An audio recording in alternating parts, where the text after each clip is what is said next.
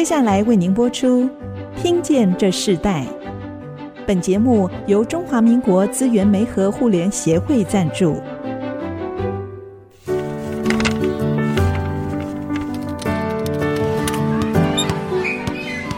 每一段经历都是学习，跳出框架，培养一个人对学习的渴望。爱，一起学习，听见这世代。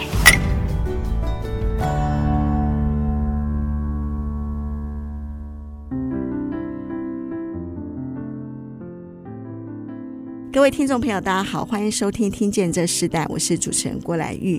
今天在《听见这时代》节目里头，我们要跟大家分享的世代学习关键字，我们谈到的是妇科青春文学再来，用老歌诉说世代传承故事哦。那我们在这个节目里头，我们很少是介绍音乐或歌曲这样子的一个主题，但今天来宾非常特别。我认识他非常多年，尤其是在这种八零年代的老歌的研究，甚至音乐的文学的领域中，他是非常非常的钻研，而且看他的青春时代几乎都花在这样的一个时间里头啊。那他是我的老朋友，也现在也是金色晨曦文化事业执行长郑凯维。那我们先请凯维跟我们听众朋友问声好。好，各位听众朋友，大家好！非常谢谢蓝玉邀请我上这个节目。节目开始之前呢，我们也预祝大家新年快乐，也希望大家可以在新春期间呢，多多听爱惜之音的节目。祝大家新的一年都要认认真真的过，希望一切不愉快，一切这个障碍都可以扫除，然后有一个非常非常好的一年。其实凯威过去也是专业的主持人啊。我们在这么多年没有见面的过程中，他其实生命中有很多不同的经历。在请他介绍他自己之前，我们还是要引述一下为什么我们今天要特别要介绍这个主题。因为我们知道，在现代生活中，万事似乎经常都纷纷扰扰，尤其在这二零二零年、二零二一年进入到二零二二年，几乎全球好像失去了秩序一样，甚至有些事情过度的快速，但有些事情也突然停了下来。所以，许多过去年代的生活和歌曲，尤其是在音乐的部分，已经逐渐消失了，或者不再被提起。可是整体的一个环境里头，这几年来很多人是生活是很忧闷的。面对这样环境中的时候，有时候会是恐惧的，或是不安的。金色晨曦文化事业他们就特别做了一个系列。那这个系列呢，是他们特别要找了一群人，想在这个二零二二年破茧而出哦。他们计划了一系列的有歌系列的音乐节目，非常的特别。我看到他们在文学、文字，甚至在音乐还有戏剧融合里头定了。一个目标叫做“南村有歌”这样的一个系列音乐会，所以我们今天特别请凯维来跟我们分享一下他们当初为什么要去设立这个音乐的计划。当然，我们在跟听众朋友分享之前，我们要请凯维跟我们听众朋友介绍一下你个人的经历，因为你本身不是学音乐的，那不是大学高材生啊，那非常爱念书。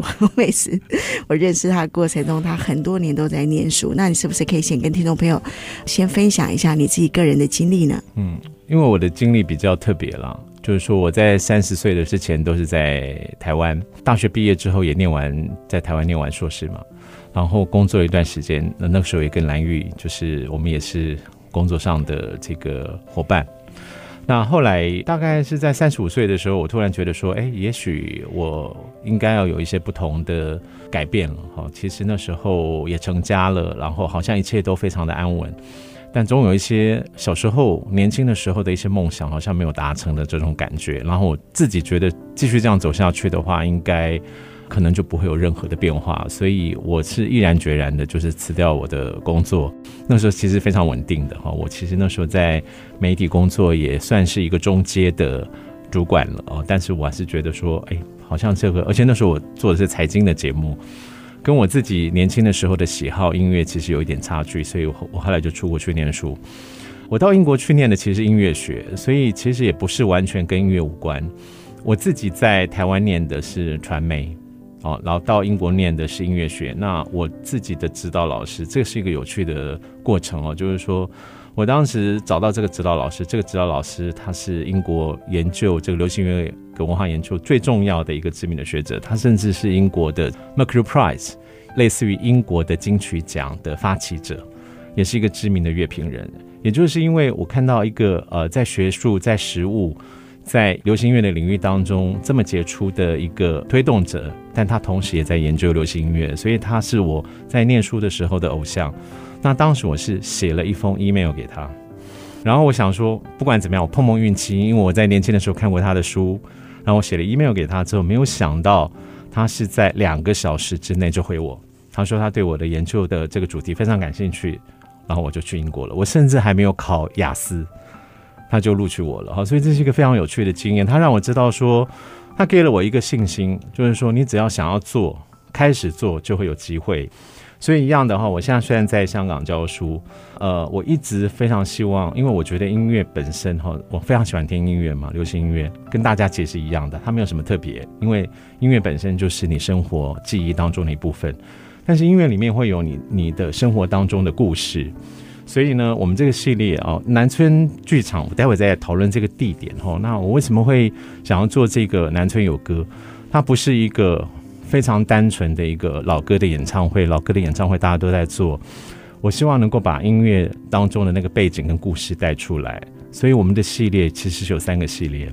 那呃，这三个系列第一个就是八零年代，因为我想从我自己最熟悉的年代再往前推。那八零年代就是我们的第一个系列，在一月份到二月份，叫做《复刻青春：我的八零年代》，然后这是我们系列一。那系列二呢是叫做这个《光影少事：台北之夜》。那那个再往前推，推到可能呃我的父母那一代那个时代，他们喜欢的黄梅调，他们喜欢的时代曲。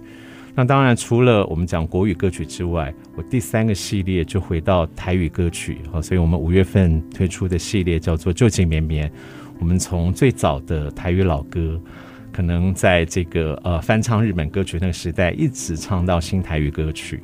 那我希望做这个系列，里面有非常多的故事，然后刚好八零年代再往前推。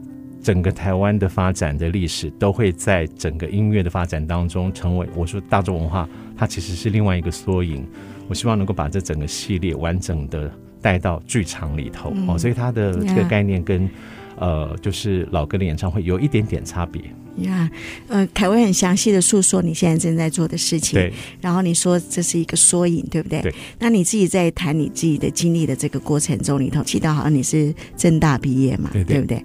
原有的工作里头其实也是很稳定。那时候你你结婚了，嗯、后来你毅然而然的去了英国念了这个。音乐相关的这个学系，你是什么样的一个信心和勇气？为什么可以这么有一个信心？然后知道你在这个过程中里头可以往你自己想要做的事情继续迈开？因为去英国念书并不容易哦，整个环境都是不一样的。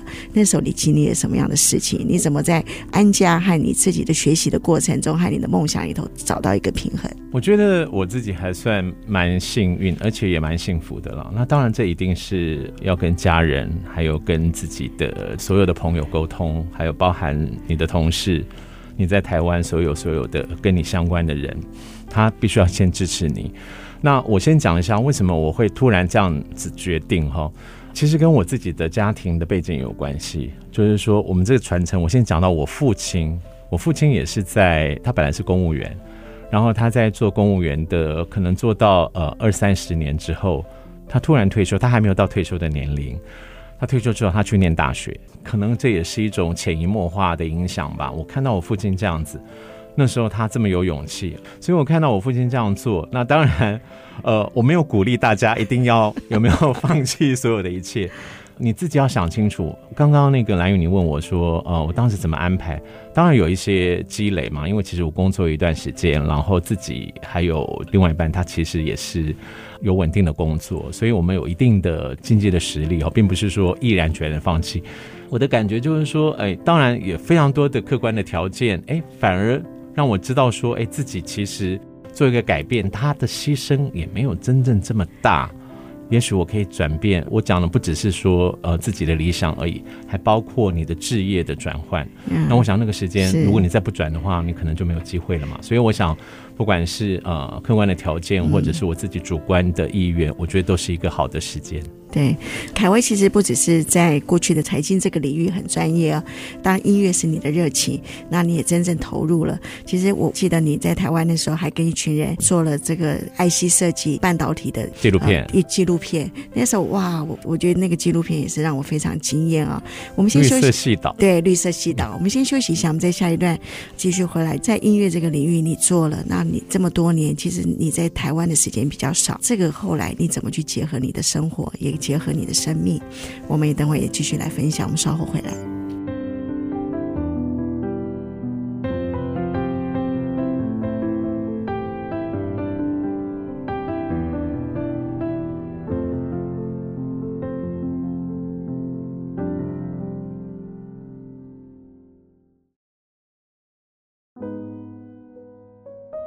欢迎回到《听见这时代》，我是主持人郭兰玉。今天在《听见这时代》节目里头，我们邀请到现场来宾是金色晨曦文化事业的执行长郑凯维。今天带给我们主题是谈到复刻青春文学，再来用老歌诉说时代传承故事啊。那在谈到这个音乐会之前，我们仍然想要请凯维跟我们分享，就是说你自己在英国学了这样的音乐，然后你将你的自己的家庭和你自己要往着你自己的梦想去发展这样子的一个生活的平衡出处理的，我相信是很好啊。那中间当然还是没有那么的平和，还是要还是要有一些沟通了。对，对，过程还是会。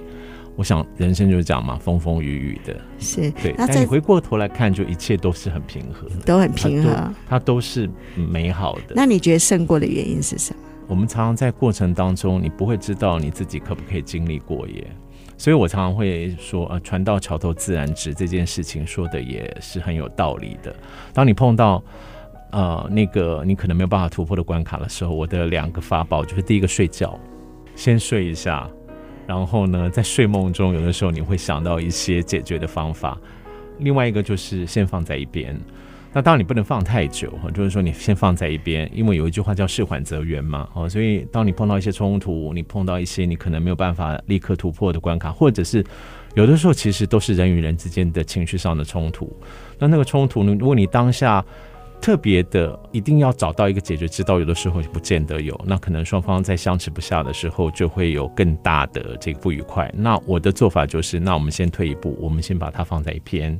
所以我不管怎么样，在工作上面，在这个处理，比方说家庭跟朋友的关系上，甚至于说，当时我在英国念书的时候，我也碰到很大的这个文化的差异跟需要去适应，因为。我老师讲的英文我真的完全听不懂，它是一个非常非常重的苏格兰腔，那我也花很多时间跟他这个磨合。我想最后其实非常愉快，就结果是好的。那当然结果是好的。我们讲说啊，你是不是有什么特别的方式？你现在来问我，我真的就是只要碰到这个事情的时候，我就先睡一下这样子。那你睡一下是你解决问题的方？我可以睡整天，不是睡一下。那你应该常常睡啊。对 对对。啊，现在开始苏醒起来。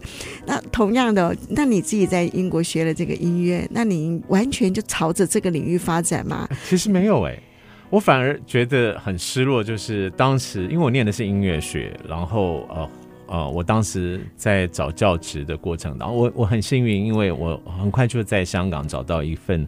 还不错的教职，可是他是呃新闻传播，最后的结果就是我在那个系所里面所教授的课程，还是跟我做记者比较有关系，因为那个是非常实务的，而且非常有用。那再加上我自己财经记者的背景，所以我教采访写作，我教深度报道，我教财经新闻写作。那我自己的失落是，那我这十年到国外去念书，我念了一个音乐学，为什么没有办法？在我的教学当中找到它适合的位置，那也就是说，音乐大家在学术的殿堂，或者是在我们所谓的实际的这个行业当中，大家总觉得那个东西好像是冷门的，赚不了钱的。我想这也是为什么我后来会回过头来到台湾来做这个南村游歌，因为我觉得这个是我的专长之一，而且而且是很重要的专长。因为因为小孩也大了，所以可以怎么可以让自己玩？对，他们也在香港念书，然后甚至毕业了。对，所以你就狠下心来自己创业了吗？我我会把它当做是一个工作室的一个概念，就是说你还是有一个你希望推的一些想法跟理念。然后放在这个工作室里面，在香港没有办法推的原因，因为大众文化还是一个跟语言非常有密切关系的这个领域嘛。台湾是我自己的故乡，那我对台湾的音乐，我对台湾的大众文化发展的历史是非常熟悉。这也是我当时在英国念呃博士的时候，我写的这个论文的主题啊。我研究的其实是邓丽君。所以我我很希望能够把这样子的东西带回到台湾来。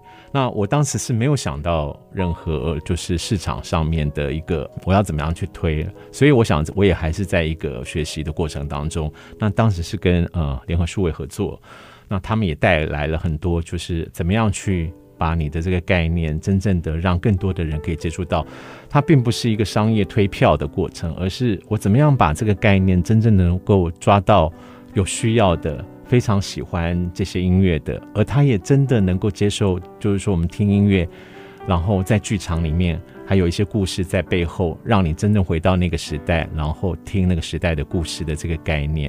我希望能够把这样子音乐表演形式推到台湾。嗯，之前有提到说你在你最熟悉的八零年代的这个基础点往前和往后，对，用一个音乐、一个文学的概念来将这个整个年代把它串在一起嘛。嗯，那你自己觉得对八零年代最美好的记忆有哪些？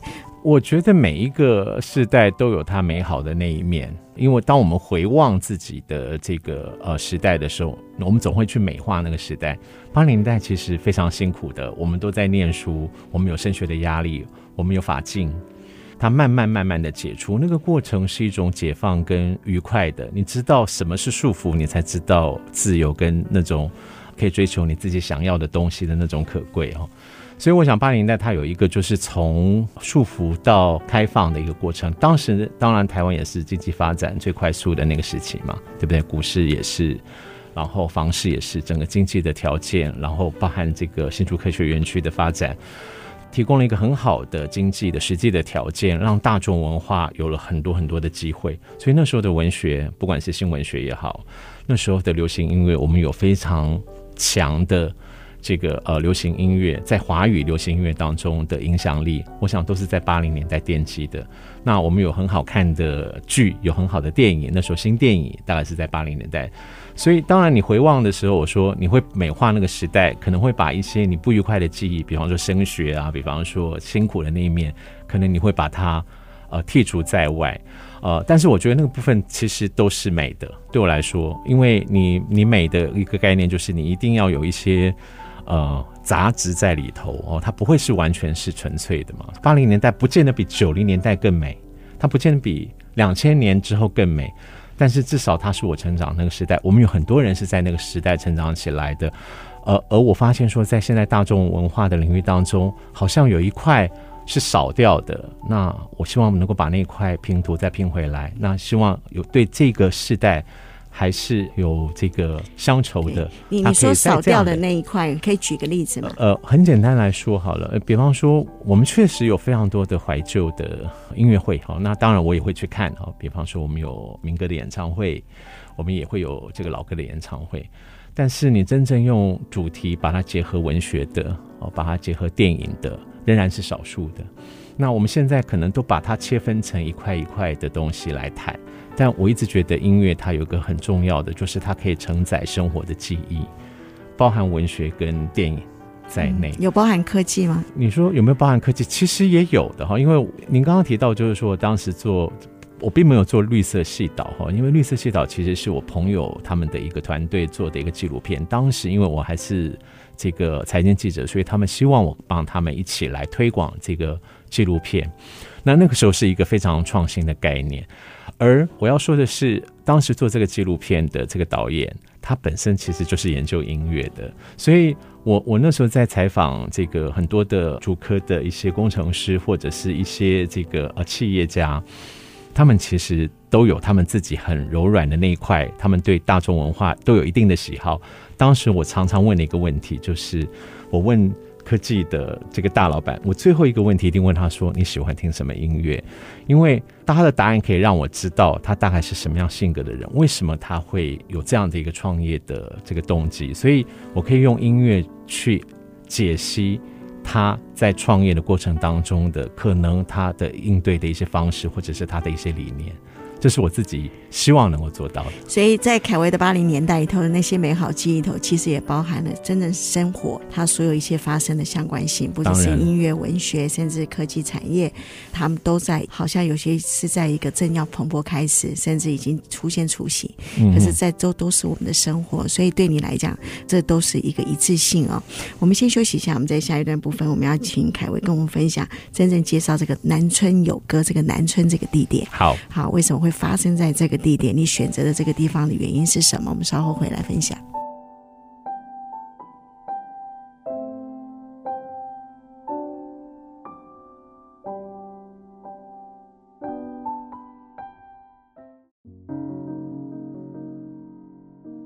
欢迎回到《听见这时代》，我是主持人郭兰玉。今天在《听见这时代》现场，我们邀请到来宾是金色晨曦文化事业的执行长郑凯威，来跟我们分享青春文学再来这样的一个老歌哦，诉说这个传承故事的系列主题。嗯、你选择南村这个地点的原因是什么？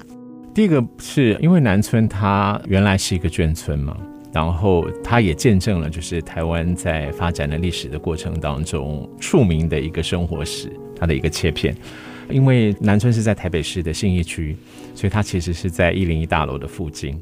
整个城市的发展，整个城市的规划，所以呃眷村不在了，所以南村它这个原来它是叫四四南村哈，所以这个四四南村后来在城市发展的过程当中，它消失了，但它还保存了非常小的一块，就是过去眷村的那个风貌。当时我看到它，觉得。它好像变成了一个墓志铭一样的，虽然很漂亮、很舒服在那边，但是我希望它还是有动起来的可能。就是说，除了这个保存了，因为他们类似于用活化的概念，让它变成了一个文化的中心。但大部分的人其实经过就觉得它可能是个书店，可能里面有有一些这个卖呃文创的商品。但其实它里面除了一个书店之外，它还有一个小剧场。这个剧场可以容纳的人数不多。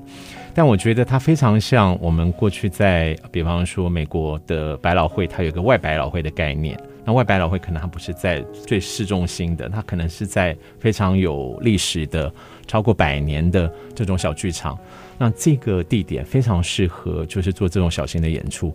那我刚刚有提到，就是说我虽然做的是这个怀旧的音乐，可是我希望它能够用一种故事的方式来呈现，所以它。剧场的形式对我来说是最适合的，因为我希望它达到的这个效果就是一种在剧场里面静音式的这种聆听的感觉。那这样子的一个演出形式，过去在台湾是没有的，很少，不敢说完全没有。那呃，很有趣的就是说，那个小剧场大家可以来演剧场，可以演音乐剧，但是却很少有这样的一个规划，用文学跟主题把台湾的。过去的流行音乐然后，把它结合一个小剧场的概念，放在真正的小剧场来演绎。另外就是八零年代的音乐。当然，它也见证了台湾历史的发展，所以我觉得这个地点跟我们的主题有某种程度上精神上的契合。那可以介绍一下你说的这个结合表演出来的例子，然后让听众更明白你所谓的跟过去所做的和你们所做的不一样的差异在哪里？我想第一个就是人数很少嘛，因为它只有一百五十个位子哦，所以我们说它类似于像音乐的 cabaret 这种形式。那 cabaret 其实它有一个特质就是说唱。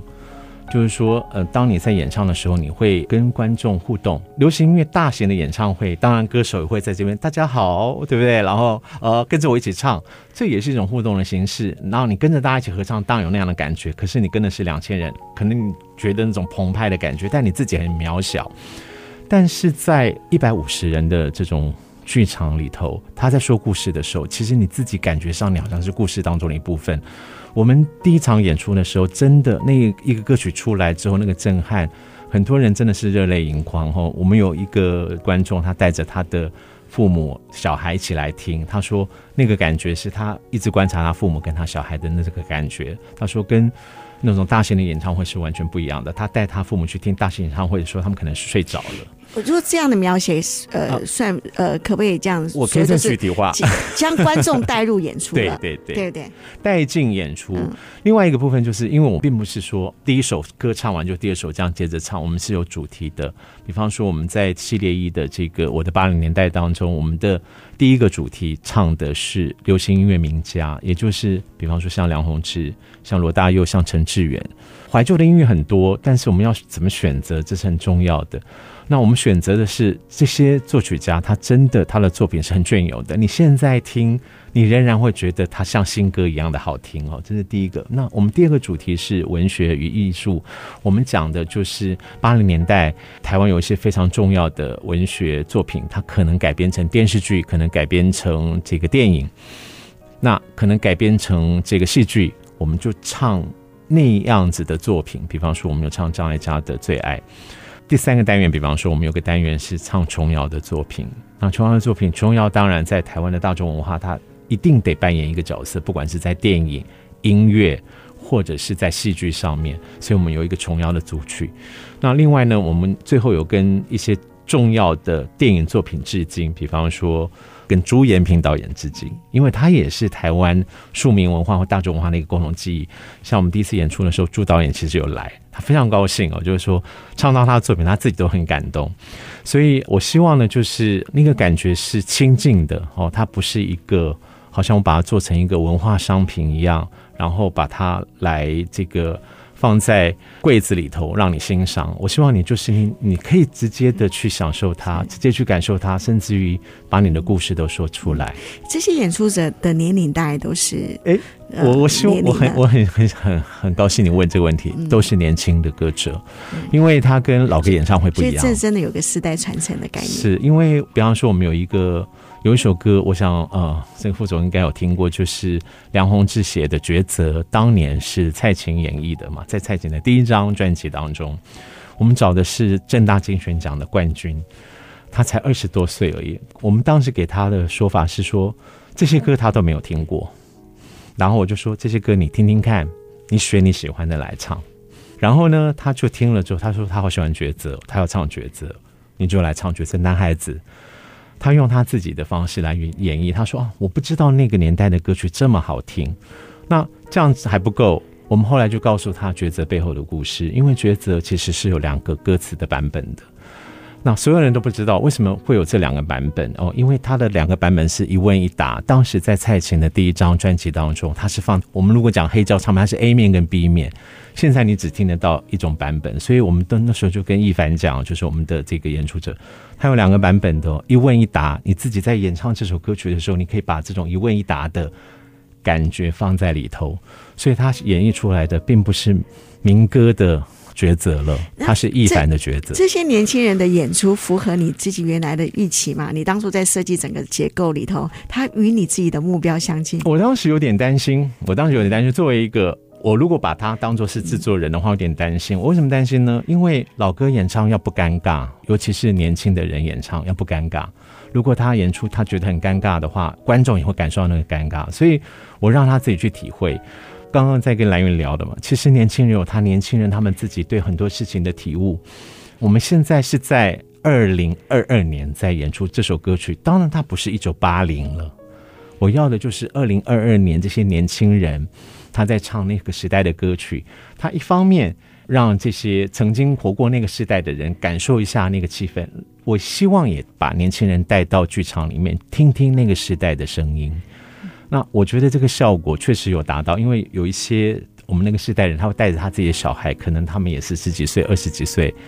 没有想到那个效果是非常好的。原来爸爸妈妈那个年代的歌曲也蛮好听的。呀，而且可能来看的他们的父母，甚至他们的长辈也深深被感动啊。一个新的方式的一个演演绎出来，就像现在的数位科技的工具越来越多，但是其实内容它不一定是在这个数位工具里头，他们可能只是看到的现在，可能也有过去，甚至更有更多的未来。嗯那同样的，在流行音乐、大众文学还有电视电影，在这个你在撒种和收割的过程中。你觉得最适当的顺序是什么？我觉得顺序这个是非常难定的啦。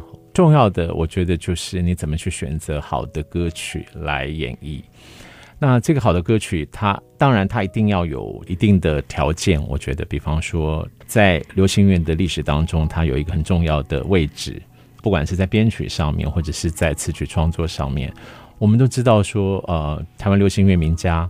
比方说，像李泰祥、像这个罗大佑，他们的作品都不断的被演绎哦，不管是在华语的歌曲当中，都都被不断的被演绎。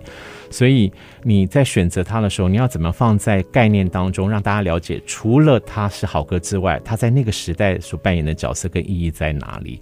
我想这个是我在做这个系列节目当中一直在思考的问题。我也希望能够让大家体会到这个音乐在那个时代出现，它是多么的重要。年轻的歌者演绎，我还是让他们有自由挥洒的空间。所以前面当然有一些设想，至于演绎的部分，我觉得还是要让年轻的歌者他们自己发挥。我很很感动的，就是跟这些年轻的工作者在跟他们讨论的过程当中，比方说像伍思爱，他们都很年轻，好像这个一凡，像这个我们演出的，还有这他其实是来自于东南亚的一个年轻的歌者，到台湾来念书，非常好哦，就参加过《中国好声音》。那他在演绎这些歌曲的时候，他其实没有听过的，但是他会告诉你说，他听到这个歌曲的感觉。很有趣的是，他真正当他在讲这个歌曲的感觉的时候，也像是我当年听到这个歌曲的感动一样。比方说，有首歌是我们的这个系列节目的开场的节目，叫做《这爱情宣言》。《爱情宣言》其实它的作词者是呃王念慈念慈姐哦，她在我们首演的时候，她有到现场去。她说她听了之后一听就感动。她说：“你们为什么选这首歌？”我说：“因为那是我我那个年代的爱情宣言。”但是呢，我后来交给张健这么年轻人唱，他说：“我以后也要唱给我女朋友听，因为这也是我要对她唱的爱情宣言。”这个传承的感觉，突然因为念子姐是我的前辈哦，她是我的学姐，她的音乐感动了我。我选择了这个歌曲，我让张健看来唱。也感动了张健，所以我非常希望年轻的人也能够进到，尤其是小剧场。这是年轻人熟悉的环境，是对，也是那个时候非常多的文青的创作开始的足迹哦，对，是非常好的一个一个深刻记忆中。对，我们知道那个时候蓬勃发展，这样好像陆陆续续像春水一样冒出来，可是突然又消失了。嗯，我想凯威他在这个时代里头去唤醒，再一次让他们在生命中里头经历你过去所经历的。但有时候我们觉得很伟大的事情，并不别人怎么看重的时候，你怎么去面对这些态度？我们在下一段我们要。请凯威来鼓励我们很多的新时代的年轻人，怎么去面对别人想法不一定跟你一样，但是你仍然可以坚持你的梦想。我们稍后回来。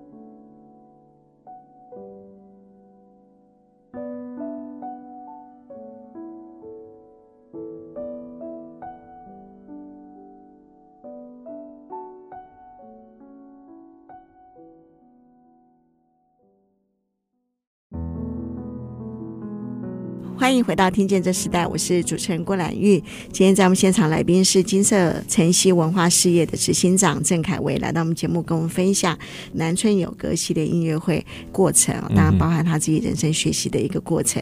嗯、你知道，我们这是一个世代传承的节目，我们常常看到我们自己认为很伟大、很重要的事情，有时候别人不见得认为是同等的重要。那你自己在你人生过程中，尤其是你在创作和整合文学这样子工作领域中，你怎么去？面面对不一样的看法，我觉得并不是我认为它很重要、很伟大，所以我要介绍给大家。我觉得这样的态度有点太骄傲。我其实反反而是相反，我觉得很渺小。我觉得这些东西都很普通，但是它对我的意义很重大。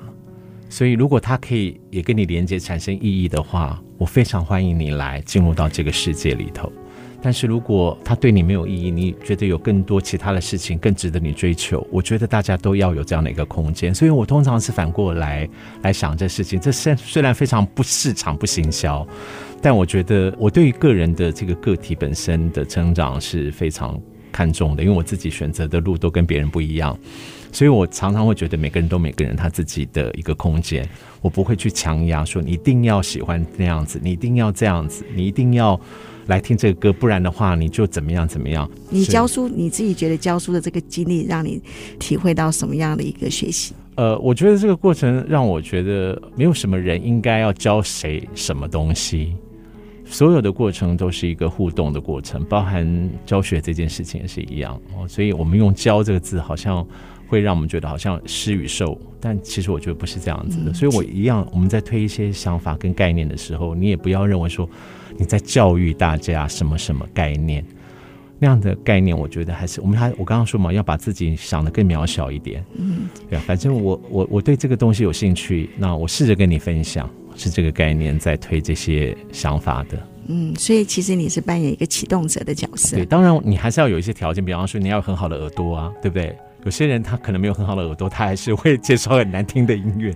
所以我觉得这个还是你自己有一些你自己的坚持啦。呀、yeah，这两年面对疫情时代，你自己觉得对你的生活，或者是你原来想要做的事情，最大的改变是什么？很多人都认为说疫情可能阻断了大家的交流，但我觉得。对我来说，这段时间的沉淀是蛮好的。我想很多人都是这样在想的，因为你很多不必要的这种交流减少了，有很多自省的时间就变多了。那有些人是不知道怎么样利用这样的时间的，因为独处这件事情对很多人来讲其实没有那么简单。那我觉得对我来说，这个学习过程是好的。另外，当然，因为它改变了我在教学上面的很多的方式形式。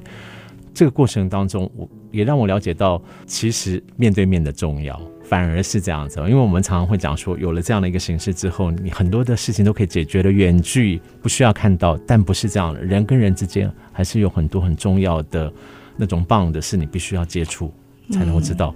所以我就跑到新竹来录音了。对，跑到新竹来录音。我们不能用，然后所以线上是完全应该就是你要回，你就回到台湾了，就办了这个南村有歌这个系列音乐会哦。办到现在，其实这个好像是一个系列性，对对对，将近半年的一个南村有歌这样子的音乐系列中，你为什么做这么长的一个期程？你几乎时间也都在香港，那你怎么去扛错这件事情，甚至让它发展成一个？这也是一个呃非常大的一个工程了，因为我们当时的构想并不是在办一场两。两场音乐会，我刚刚说一个概念的形成跟酝酿，它其实是一个长期的过程。所以我们的想法是每个礼拜二，你看那个时间也不是大家都会去出去玩的时间，但没有关系，最冷门的时段，最渺小的，但是我们要因渺小而伟大。所以我的想法就是，我希望能够在南村长期的，在每个礼拜二，你都会想到，假设你今天不知道要干嘛。你不想在家里面看这个有没有串流的电视？你想出去走走，想听听音乐，想想跟人接触，想有现场的音乐的演出，想听故事，那你就到南村剧场去听南村有歌。每个礼拜二的晚上七点半到九点半，或者是你跟朋友吃饭，吃完饭之后，以前我们可能会去 KTV，现在去唱 KTV 有可能会传染，对不对？那我们就。我们就到南村去听听歌。我希望的概念是这样，然后你总是会找到好的节目的。Yeah, 所以它是每个礼拜二的晚上七点半到九点半的一个现场演出。每一季都每一季不同的主题，我希望它能够长期的做下去，这是我的理想。怎么 control 有点困难，但是呃，它常态性如果能够演出的话，它有很多的细节和很多的程序就会慢慢的就是标准化嘛。那、嗯、我想啊、呃，应该。是可以有机会，那这也是一个新的概念的尝试。嗯，节目最后要你分享你对这时代年轻人的一个价值观，你认为最重要是以什么样的一个主题来？呃，觉得自己很渺小，也觉得自己很重要。我觉得这个是我可能会希望跟所有人分享的，就是说你不要觉得自己很没有用，你也不要觉得自己很厉害。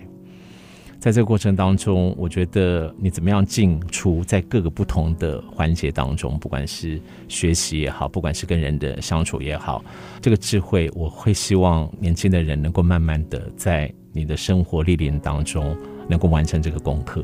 那那如果要至于社会公益，然后回馈这个社会，你最想用你所有什么样的一个资源来回馈这个社会呢？呃，我觉得就是呃，做好自己的事情吧。然后我想到的事情，认真的把它做好。那我所谓不管是教学也好，不管是我在做音乐会也好，会希望能够做出好的节目。我希望能够呃认真的教学，然后做研究。我觉得做好自己，就是对这个社会最大的回馈。今天节目非常谢谢金色晨曦文化事业的执行长郑凯维然后节目跟我们分享，在这个时代里头，克服青春文学再来，用老歌诉说新时代的这个传承的故事哦。那我们听到他自己人生在那个不疾不徐的一个过程中里头，他自己领受了他自己想要做的事情，真实的实践哦，在他现在生命的过程中，他不仅是一位启动学生的老师，他同样他也启动非常多，在透过音乐、透过文学启动很多年轻。新人再一次的透过八零年代的音乐和文学里头，让他们去体会不一样的一个生命年代的故事。那我们也希望南村有歌系列音乐会能够在台湾真正的可以触动很多人的心，作品的表现呢，在台湾里头到更长远。谢谢凯威来上我们的节目，谢谢蓝玉，谢谢各位听众朋友，希望有机会再来你的节目。好的，好，那可能要再不知道等多久，你才从香港回来。我们听见这时代，我们下次再见，新年快乐，新年快乐，拜拜，拜拜。